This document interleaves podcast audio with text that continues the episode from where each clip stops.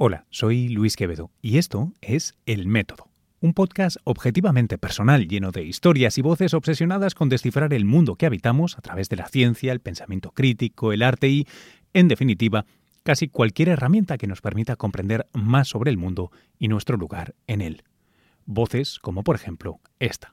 Pues una parte importante de mi tiempo me lo dedico a hacer universos de juguete en superordenadores. Y cambia los ingredientes y ves qué es lo que sale. Y a mí eso de dedicarte a hacer universos de juguete me parece que es bastante satisfactorio. Juegas un poco a ser, a ser Dios, ¿no? Así cambias un poquito los parámetros y te sabes qué tipo de universo sale. Esta era la voz de José Zorrilla, nuestro invitado para el día de hoy. Veréis, para encontrarme con él, he ido a grabar el podcast a un edificio neoyorquino con mucha historia. El Pupin Physics Laboratory, o el, laboratorio de física Pupin, de la Universidad de Columbia. Desde su azotea, en la que pasé un largo rato por motivos que pronto quedarán claros, se puede ver el majestuoso río Hudson separando la isla de Manhattan y a la vez el estado de Nueva York de Nueva Jersey. También la aguja de la gótica iglesia de Riverside en un entorno que ha albergado algunos de los mejores cerebros de cada generación Así, rápidamente me vienen a la mente algunos de los que he podido tener el lujo inmenso de entrevistar en persona, como Oliver Sacks o Eric Kandel, y muchos con los que estoy seguro que tú, querido podescucha, y yo nos hubiera encantado tomar un café y conversar. Yo qué sé, Isaac Asimov, Franz Boas, Warren Buffett, Enrico Fermi, Milton Friedman, Allen Ginsberg, Stephen Jay Gould, Alexander Hamilton o Federico García Lorca, o Thomas Morgan, el de los Centimorgan, o Joseph Pulitzer, o el mismísimo Frank Delano Roosevelt, quien pone el nombre a la isla donde vivo, Roosevelt Island. En fin, ¿sabéis que una cosa curiosa sobre la Universidad de Columbia? Esta es la quinta institución educativa más antigua de Estados Unidos y uno de los nueve colegios que se formaron en las colonias antes de la Revolución Americana. De hecho, cuando se fundó, Columbia no era Columbia. En 1754 era el Colegio del Rey o el King's College, como el que hoy en día todavía está en Londres. Fundado, por cierto, por el denostado Jorge II, principal excusa para la revolución. Hoy cuenta con 96 premios Nobel y desde el 2011 tiene más alumnos ganadores del premio Nobel que cualquier otra universidad del mundo. En el Pupping Hall, donde fui a encontrar a, a José, eh, es donde arrancó el proyecto Manhattan, es decir, el del desarrollo de la primera arma de fisión nuclear, la primera bomba atómica, y allí todavía quedan piezas como el ciclotrón que usaban los investigadores. Pero vamos, no solo es un edificio teñido por la guerra. Aquí Harold Harry eh, descubrió, por ejemplo, el deuterio, o George Pegram investigó los neutrones por primera vez, o Enrico Fermi, del que hablábamos hace un momento, provocó la fisión el 25 de enero de 1939 del primer átomo de uranio. Sí, relacionado con la fisión, claro, pero un evento histórico por muchos más motivos. En fin, mucha, mucha historia. Así que, eh, no pudiendo ser de otra manera, estaba seguro que aquí podría encontrar una buena historia para mi micrófono y la encontré en la persona de José Zorrilla. Él es un ingeniero madrileño que dejó una cómoda vida de consultor para entregarse a su verdadera pasión, la astronomía.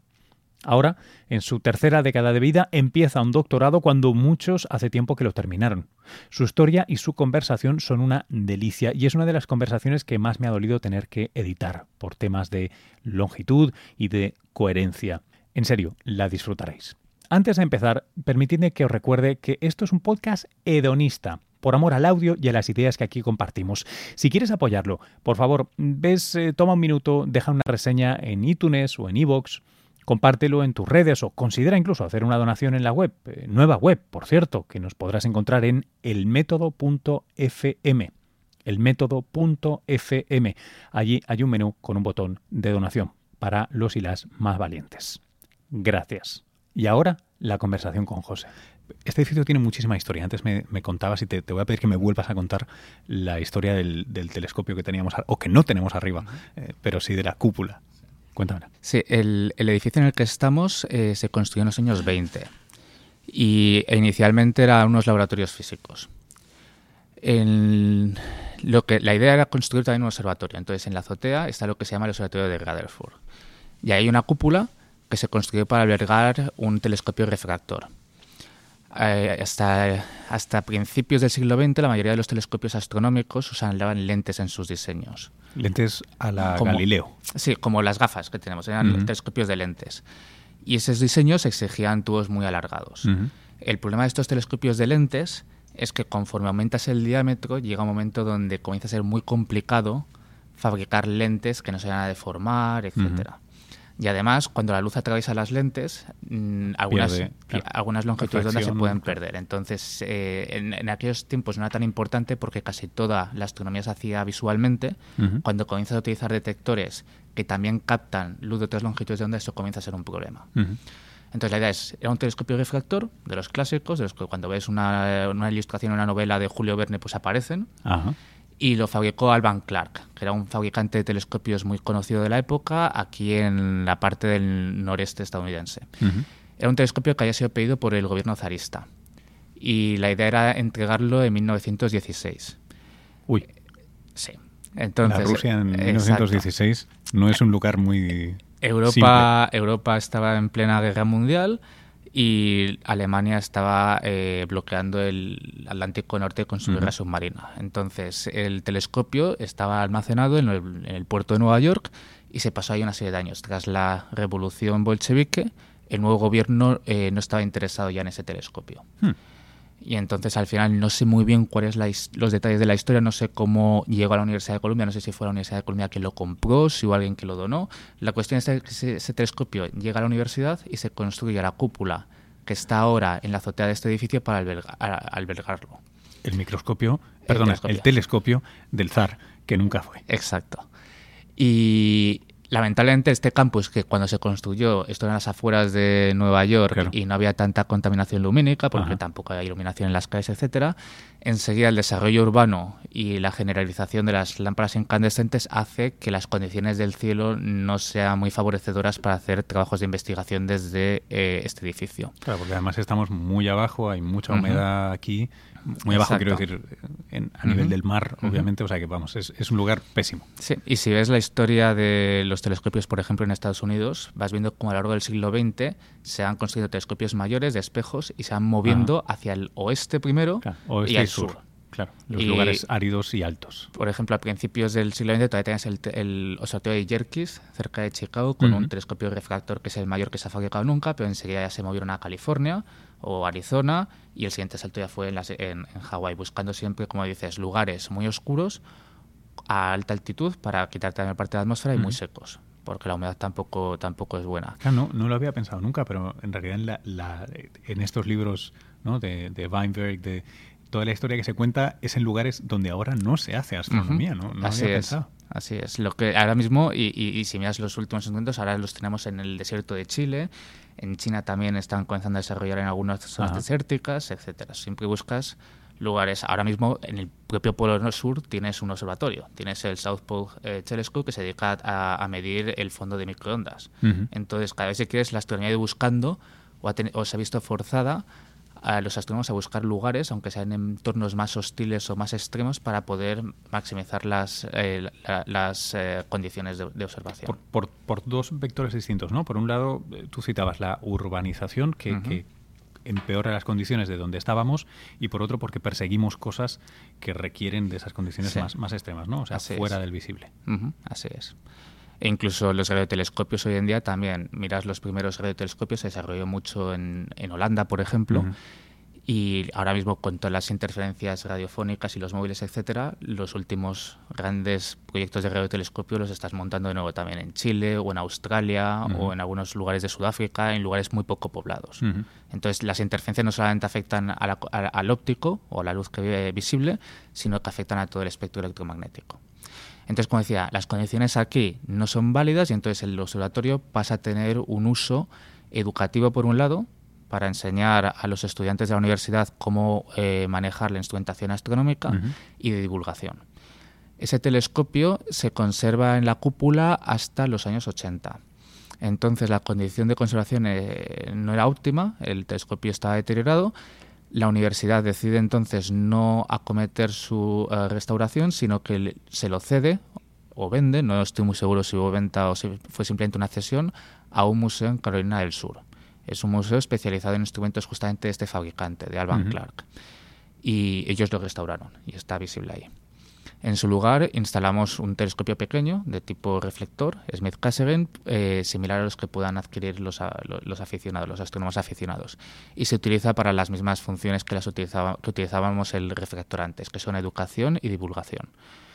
Entonces, eh, normalmente dos veces al mes organizamos jornadas de puertas abiertas en el departamento en las cuales ofrecemos una charla o tipo clase o un coloquio y después hemos hecho una observación pública. Y utilizamos estos telescopios así como otros telescopios portátiles o móviles que solemos sacar afuera lo que sería la azotea del edificio. Y esa es la utilización que le damos hoy en día a este observatorio. Y luego eh, me, has mencionado otra pequeña, porque hay una pequeña cúpula, ¿no? Parece la ah, gemación de un, de un, no sé si has visto alguna vez una de estas Saccharomyces cerevisiae, ¿no? la levadura de la cerveza, cuando, cuando se reproduce, que hace la gemación, bueno, pues parece que esa cúpula grande de color verde cobre eh, parece que se está reproduciendo, ¿no? Tiene una pequeñita blanca. Exacto. ¿Qué pasa ahí? Eh, ahora mismo ahí tenemos un telescopio que se parece mucho al de la cúpula grande, pero cuando se construyó esa pequeña cúpulita blanca, eh, que fue también en los años 80, lo que había instalado era un radiotelescopio. Entonces, hacía poco que se había empezado a detectar señales en radio procedentes de moléculas en el espacio. Y motivado por esto se construyó este pequeño radiotelescopio que tenía un plato con un diámetro de un metro veinte centímetros para tratar de trazar un mapa de la Vía Láctea en la longitud de onda de emisión de moléculas de CO, de monóxido de carbono. Esta fue la primera vez que se hizo este tipo de mapas y se empezó aquí, en, desde Manhattan, y estuvo varios años haciéndose desde aquí. la persona que lideraba el proyecto se trasladó a Harvard y entonces se trasladó el telescopio con él, el radiotelescopio, y se completó ahí eh, lo que era el mapeo del hemisferio norte y después se construyó otro telescopio igual, otro radiotelescopio igual y se trasladó a Chile. Eh, y se instaló ahí en un cerro, cerca creo que era de la Universidad Católica. Y se completó lo que sería el, mapeado de la emisión molecular de monóxido de carbono de la Vía Láctea, que lo que nos traza o lo que nos indica es un indicador de gas frío. Entonces, en general, en zonas donde el gas es frío y puede comenzarse a formar moléculas y después colapsar y formar estrellas, los lugares donde nacen las estrellas es el tipo de región que estudiamos con ese tipo de emisión. Hoy en día se sigue estudiando, se hacen estudios también con telescopios con un único plato, pero también se hacen eh, estudios con lo que llamamos interferómetros, que son instrumentos que combinan varios telescopios de forma conjunta y combinan la señal. Y entonces como si tuvieras un telescopio mucho más grande. Y uno de los últimos interferómetros que se han eh, construido es ALMA, que ahora mismo también está en Chile, y, que una de las cosas que suele estudiar o que estudia más detenimiento es precisamente este mismo tipo de emisión molecular, no solamente CO, sino otras moléculas dentro de nuestra galaxia y en otras galaxias.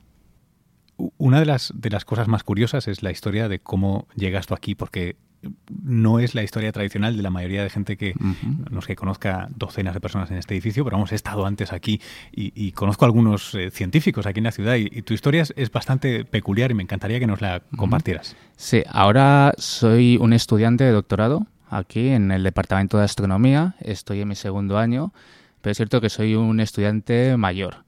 Eh, viejo, ¿eh? Viejo, soy viejuno. Eh, en mi caso, eh, yo llegué a la astronomía, si quieres, un poco vía el camino del amateur. Eh, a mí me apasionaba la astronomía desde que era un niño y tenía un pequeño telescopio, solía ir al campo, observar, etcétera, pero en aquel momento no lo consideré como una alternativa profesional. Y lo que hice fue estudiar ingeniería, entonces yo empecé como ingeniero aeronáutico eh, estuve trabajando como tal durante un año. Después, eh, por vueltas de la vida, me comencé a dedicar a consultoría, consultoría de negocio, y estuve en ello durante siete años.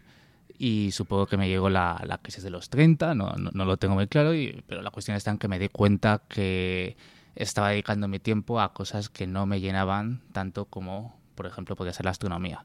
Y me di cuenta que decía, José, cada vez que tienes un rato libre, ¿qué haces? Pues te dedicas a leer artículos sobre astronomía o astrofísica y vas al campo y observas. Y no deberías tratar de convertir eso que haces ahora en tu tiempo libre en algo que hagas en tu tiempo no libre, en el tiempo, ah. en, el tiempo de, trabajo. Y lo estuve dando vueltas durante año, año y medio. Se lo planteé pues amigos, familiares, etcétera, pensaba que iban a decir estás loco, ¿qué haces? ¿Cómo vas a empezar ahora a cambiar de carrera a estas alturas, etcétera? Pero me sorprendió su apoyo y me decían, sí, sí, lo que no entendemos es cómo no lo has hecho ya. ¿Cómo, cómo es la vida eh, de este lado? Eh, ¿Qué tal? Porque entiendo que eh, años en consultoría, consultoría de negocios, como ingeniero, en fin, es, es ¿eras de los de Nudo Windsor? Eh, no, no. Estábamos en, otro edificio más, más antiguo. Sí, pero el mismo, si quieres, un estilo similar, sí. de traje y corbata diario. Al principio la adaptación cuesta un poco, y cuesta un poco porque ese es un ambiente, si quieres, menos estructurado, no tienes tu agenda planificada al minuto continuamente. Entonces, al principio sobre todo sí que podías, puedes tener un poco la sensación de que las cosas van más despacio, no tienes la gratificación inmediata de ir tachando deadlines tengo presentación este día, tengo este hito al día siguiente y al día siguiente hacemos esta entrega, etcétera. Entonces los plazos son otros, pero la satisfacción es mayor en el sentido de que cada cosa que hago eh, la tengo que inventar si quieres un poco desde cero. Es, dedicarte a cosas que no han sido pensadas o que no han sido hechas antes. Y, y, por eso también la necesidad de un ambiente menos estructurado. No hay estructura porque no ha sido andado el camino previamente. Entonces, una vez te quitas la ansiedad eh, inicial de, si quieres, de tener eso, un calendario súper claro y súper definido, etcétera, eh, yo ahora mismo me siento personalmente más satisfecho en, este entorno de lo que estaba antes, con lo cual creo que el cambio de momento ha sido a mejor. Me, sorprende, me refresca y, me, causa mucha curiosidad ver la figura de alguien que empezó por el lado, digamos, donde tienes a Mefistófeles, ¿no? donde te está diciendo, ven aquí, eh, come de este fruto, eh, porque es fantástico y no después de uno o dos años, que hay gente que se quema, eh, sino después de eh, siete años son bastantes como para tener una vida ya establecida en esto en consulting y, además me comentabas antes que te, habías currado un MBA, o sea, vamos, que, estabas a tope en ello, ¿no? Eh, decides decir, no, no, no, no, es investigar, quiero investigar y, o sea, ¿cómo, cómo resuelves esa ecuación si es que la resuelves, o igual es algo que, que no lo has podido resolver analíticamente. ¿Qué es lo que tiene este lado? Que te compensa o te atrae irremediablemente? Si quieres, antes me dedicaba a cosas que tenía la sensación de que le importaba a todo el mundo, menos a mí. en el sentido de que, como tú me dices, trabajaba, le dedicaba muchas horas, había aspectos interesantes, eh, pero llegó un momento donde la monotonía también comienza a, pesar. Y, aunque hagas proyectos y proyectos muy diferentes, eh, si quieres, la mecánica del proyecto sigue siendo la misma. Y el resultado final tampoco me sentía personalmente involucrado en los resultados. Ahora la diferencia es que lo que hago posiblemente a muy poquita gente le interesa, pero a mí la verdad es que me apasiona y no, no siento que estoy trabajando. Le he hecho las mismas horas, posiblemente más de las que se les echaba antes. Eh, está significativamente peor pagado, pero me voy a casa y estoy encantado. Y cada vez que cada cosa nueva que aprendo, cada pequeña cosa que parece que descubro, me genera una inyección, si quieres, de adrenalina o de satisfacción que es algo que no sentía antes. Y es algo que sentí en algún momento cuando estaba eh, en la carrera, porque es cierto que yo, por ejemplo, mi proyecto de fin de carrera, un proyecto más de investigación, era algo que había probado en su momento. Al final no me atreví a dar el salto o en ese caso, pues en ese momento, por ejemplo, no tenía experiencia laboral y pensaba que a lo mejor necesitaba experimentar otras cosas. Y ahora mismo es lo que me di cuenta que estaba echando un poco en falta y solamente voy a vivir una vida, con lo cual mejor vivirla como, como prefiero o como quiero y no como pensaba en algún, en algún momento que tenía que vivirla. Y lo que diría a cualquier persona que esté en una situación parecida es eh, nunca es tarde, eh, yo entonces pensaba cuando decidí hacer el cambio, no tenía para nada claro que fuera a ser posible, porque pensaba en ningún sitio me van a aceptar, dado que como candidato soy un candidato poco habitual, eh, va a haber muchas preguntas respecto a por qué el cambio ahora, etcétera. Y sin embargo, el cambio ha sido posible, y ha sido posible, yo creo, con más facilidad de la que me imaginaba inicialmente. Oye, ¿cuán cuán eh, excitante o emocionante es dedicarse a astronomía ahora. Yo siempre que pienso en la gente que, que hacéis astronomía, pienso que hay como grandes momentos en, la historia de la astronomía, que son épicos y que uno pudiera decir, oh, me hubiera encantado estar cuando... Pero siempre es mejor estar hoy, ¿no? Porque no pudiendo estar mañana. Y, y, después siempre escuchas a todo el mundo hablar de la épica del pasado y 20 años más adelante hay épica del presente. O sea, quiero decir, siempre parece que la épica era mayor en otro, en otro momento. Yo creo que es yo creo que es un muy buen momento para la astronomía. Ah, es cierto que a lo mejor ahora no estamos abriendo nuevas ventanas electromagnéticas como por ejemplo los años 60, 70, cuando se inició todo lo que era la astronomía en rayos X, en rayos gamma, etcétera. Pero hace nada se ha abierto una nueva ventana, por ejemplo, la de las ondas gravitacionales, que va a permitir comenzar a estudiar fenómenos a los que hasta ahora no teníamos acceso.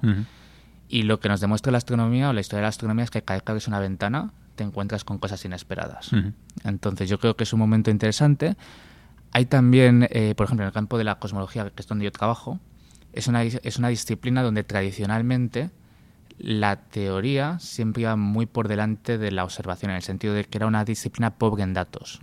Eh, y ahora mismo estamos comenzando a entrar en un, o ya hemos entrado, yo diría, en el campo de lo que llamaríamos cosmología de precisión, donde comenzamos a tener tantos datos y con tan buena precisión que nos permite pasar de teorías a lo mejor mucho más generales a modelos mucho más precisos. Ponme algún ejemplo que, te pueda entender. Ahora mismo el modelo cosmológico estándar que llamamos eh, se llama como modelo lambda CDM. Es un modelo que lo que asume es eh, que la relatividad general es la ley que describe cómo se comporta la gravedad y que el universo está compuesto fundamentalmente de lambda, que es una constante cosmológica que llamamos energía oscura, y representa un 75% del contenido de energía del universo actualmente. Después, un 25% que sería materia, pero de la cual la mayor parte ya no es la materia ordinaria de la que estás hecho tú o yo. No son átomos normales, sino es materia que no sabemos lo que es materia oscura. Y solamente hay un 4% de materia ordinaria. Este modelo, que es un modelo matemático, tiene una serie de parámetros que puedes ajustar. Y son seis parámetros. Estos parámetros, hasta los años 90, los conocía, teníamos eh, vía observaciones, podíamos limitarlos con una precisión de más o menos 10-20%. Ahora, estamos, eh, ahora los parámetros los conocemos con el tercer decimal. Ya no estamos hablando de si la cantidad de materia es un 5% o un 20%, sino si es un 5.96 o 5.97. Eso es a lo que me refiero, a que los modelos ya no eres capaz de defender un modelo eh, en los años 70 todavía puede haber discusiones sobre si la expansión se aceleraba o se desaceleraba, etcétera. Ahora ya no hay ese tipo de discusiones. Ya sabemos que estamos en un universo de expansión acelerada. Y puedes tener discusiones si la aceleración ha ido cambiando o no mucho respecto al tiempo, pero sería en la segunda derivada. Esto lo que nos permite es que como estos modelos se basan en leyes físicas básicas como la relatividad, nos estamos acercando al momento en el cual vamos a poder eh, someter teorías físicas básicas a test duros vía cosmología. Antes, en los 80, era muy difícil imaginarse que datos cosmológicos pudieran refutar la teoría de la relatividad general. Ahora, ya con las nuevas, por ejemplo, las nuevas eh, surveys que se van a hacer, que serían mapeos. Sí, los mapeos. Los nuevos eh, mapeos de estructura en el espacio, que significa simplemente detectar todas las galaxias que tenemos y verlas, dónde están este tipo de estudios va a poder comenzar a poner en duda o no la validez de la relatividad general.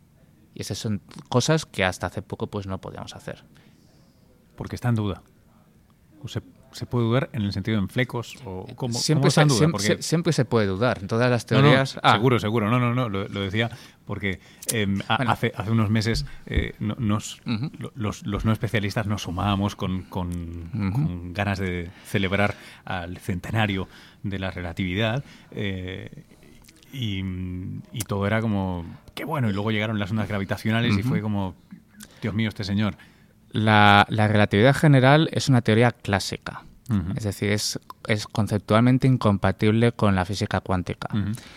Y la física cuántica sabemos que es cierta a, escalas pequeñas. Entonces, si le preguntas seguramente a muchos físicos teóricos, te dirían que solamente por el hecho de que la teoría de la gravedad no incorpora efectos cuánticos y no los puede incorporar en su formulación actual, no, casi con total seguridad no va a ser la teoría definitiva que tengamos sobre cómo la gravedad funciona. Claro, o sea, cuando subes de detalle o quieres eh, afinar, ¿no? Quieres afinar, necesitas algo, algo nuevo. Exacto. Entonces, estamos casi seguros por eso, simplemente por ese hecho de que no incorpora efectos cuánticos. O sea, sería algo análogo a lo que la física newtoniana no es que no sea cierta, pero depende de lo que le pidas. Si le pides mucho detalle, no te va a funcionar. Exacto. Eh, eh, si, coges la teoría de la, relatividad general y te vas a límites de energías bajas, es decir, límites donde las, las masas involucradas son pequeñas, pequeñas que pueden ser del, como estrellas, etcétera, y las masas se mueven a velocidades pequeñas respecto a la velocidad de la luz, lo que obtienes es la teoría de Newton.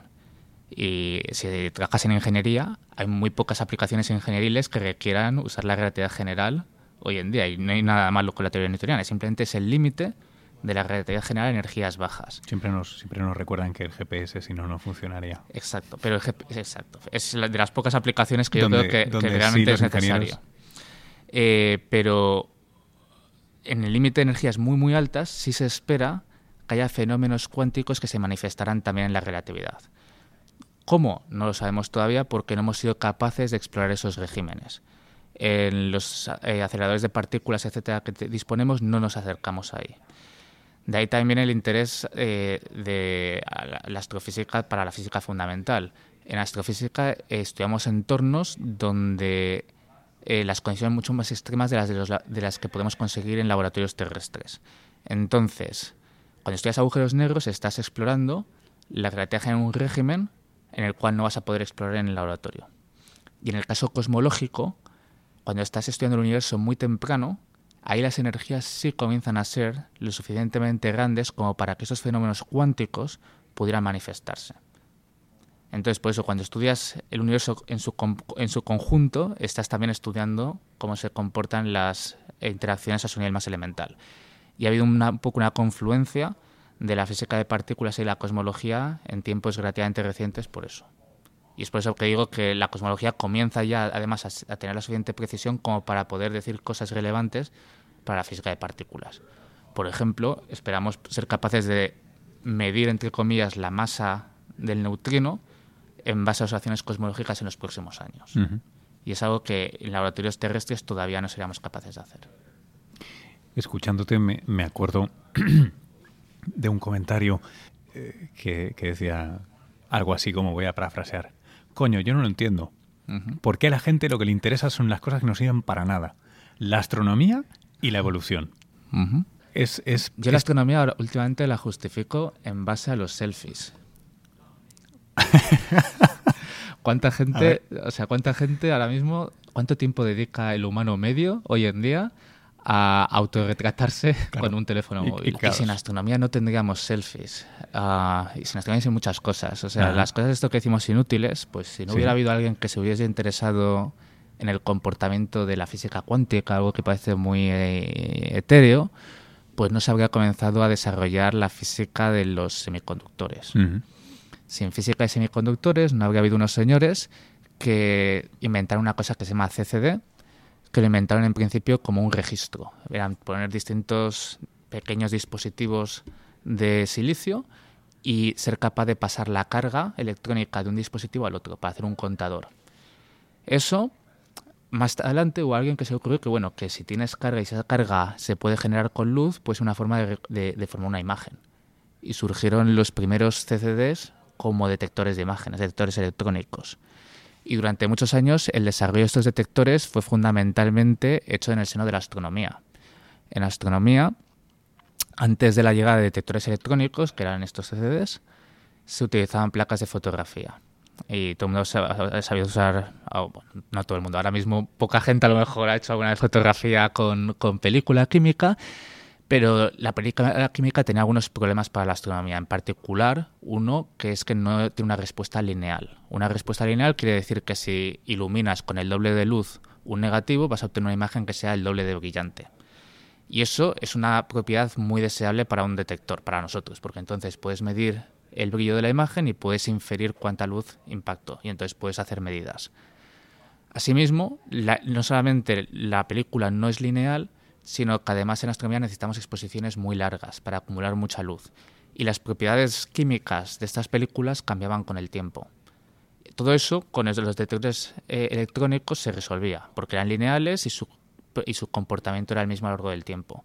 Y durante muchos años, en los 70, 80, etcétera, todo el desarrollo de estos detectores electrónicos se hizo en el seno de la astronomía.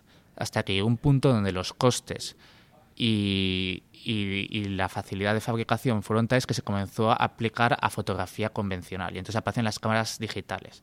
Las cámaras digitales, después cambió la tecnología. Hoy en día la mayoría de ellas ya no usan CCDs, usan CEMOS, que son un dispositivo distinto, pero en origen, si quieres, con el mismo espíritu.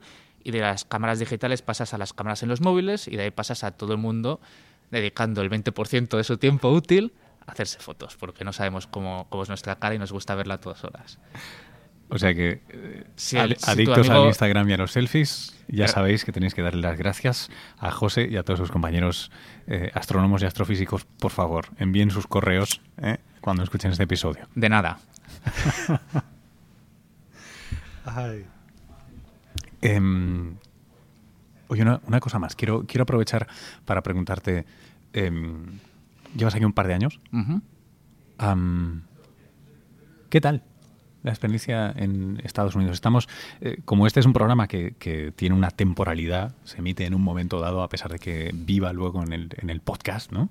Em, yo pienso que ahora aquí en Estados Unidos estamos al final de una era que, también pasará en la historia, ¿no? Que fue tener a, un tipo que te puede gustar más o menos, pero un tipo ilustrado, un intelectual, como líder de la primera economía del mundo, ocho años un tipo que se hace selfies con Neil deGrasse Tyson y que ha apoyado, a pesar de que luego el NIH y otras eh, fuentes de financiación realmente han sufrido mucho la, crisis y lo que ha venido después de la crisis, ¿no? Pero ha habido un apoyo, al menos en espíritu e intelectual, tremendo a la, a la ciencia.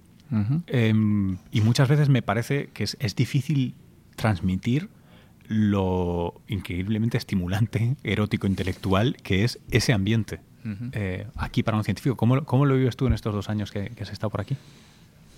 Yo creo que lo que más me llama la atención, si quieres, es justamente la cantidad de gente que hay trabajando en cualquier tema que te puedas imaginar.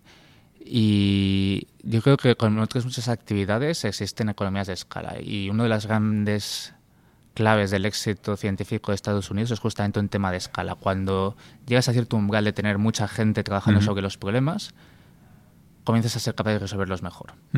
Aquí, cuando llegas a la Universidad de Columbia, si quieres investigar, da igual el tema del que quieres investigar, vas a encontrar siempre una o dos personas que están justamente trabajando para expandir dónde está la frontera del conocimiento en ese área.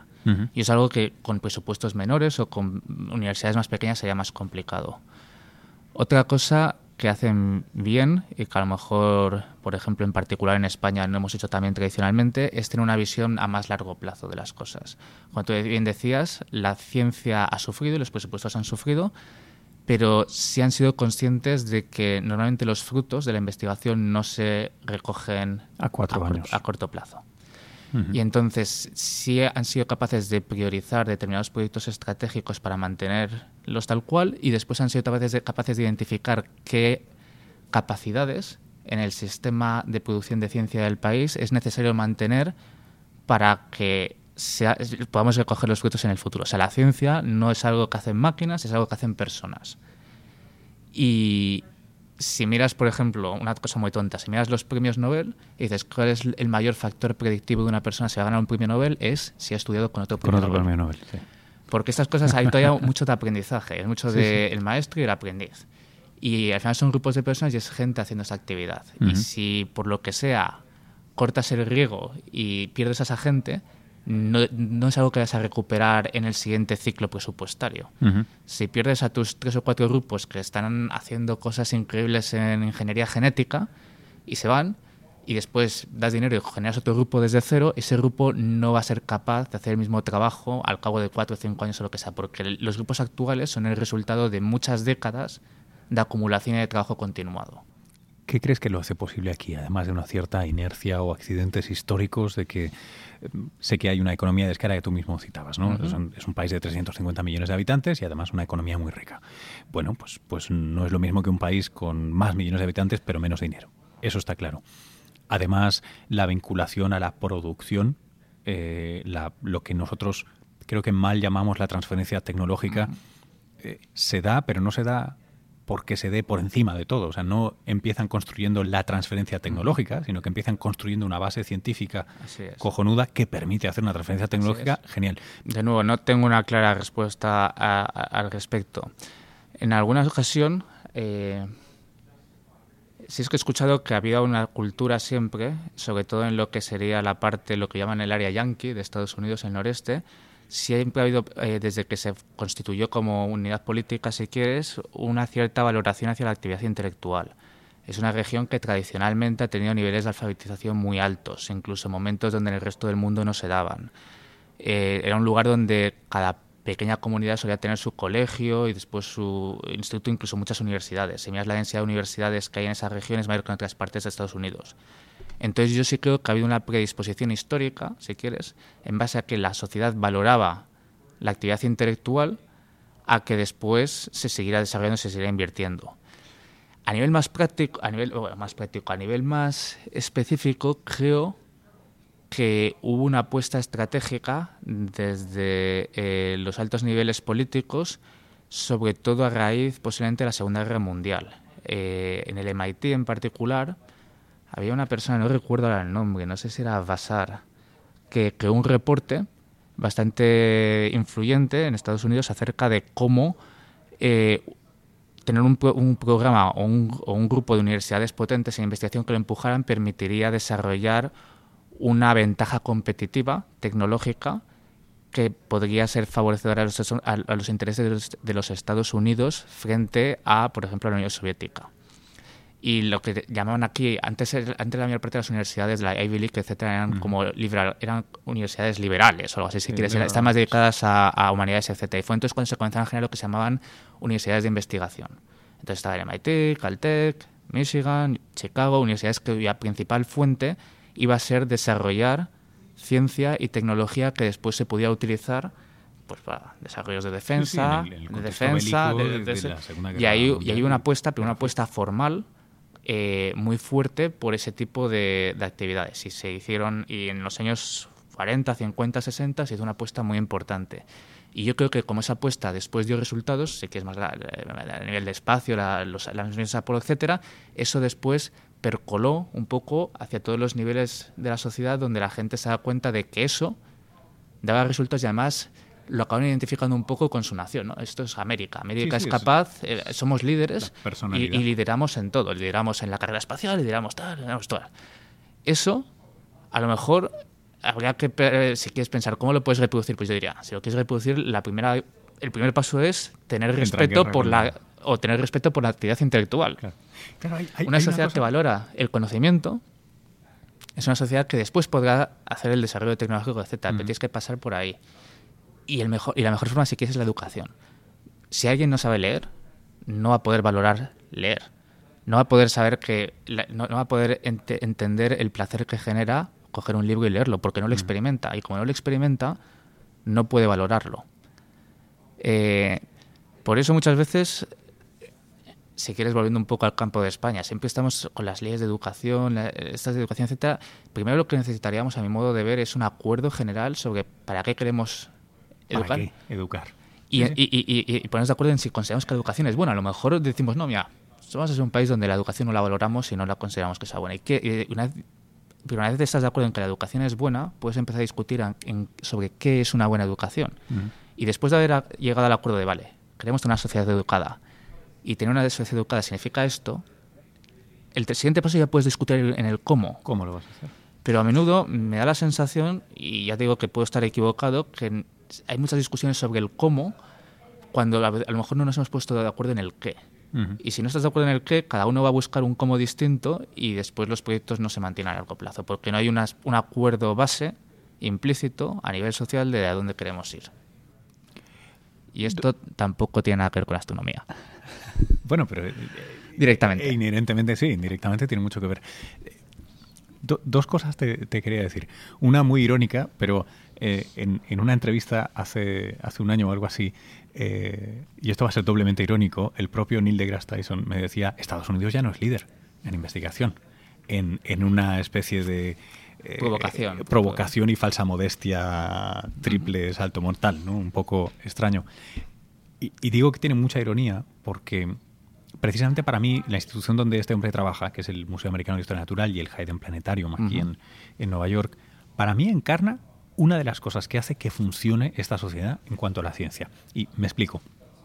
Tiene que ver con que los prescriptores sociales, o parte de los prescriptores sociales, em, valoran y apoyan muchísimo la ciencia y a los científicos. Y lo hacen de una manera muy, muy concreta. Eh, y es, y es, la siguiente. En el Museo Americano de Historia Natural tú puedes ir a tomarte cócteles y a fiestas de gala eh, todos los fines de semana, prácticamente. Y la gente con más dinero, la gente que aparece en las revistas equivalentes al Hola, al Tarco, toda esta gente no solo aparece con futbolistas, con deportistas, con tal, sino que aparece al lado de la conferencia que da el premio Nobel no sé qué y se hace la foto con Neil deGrasse Tyson y va al Museo de Ciencia y se hace la foto.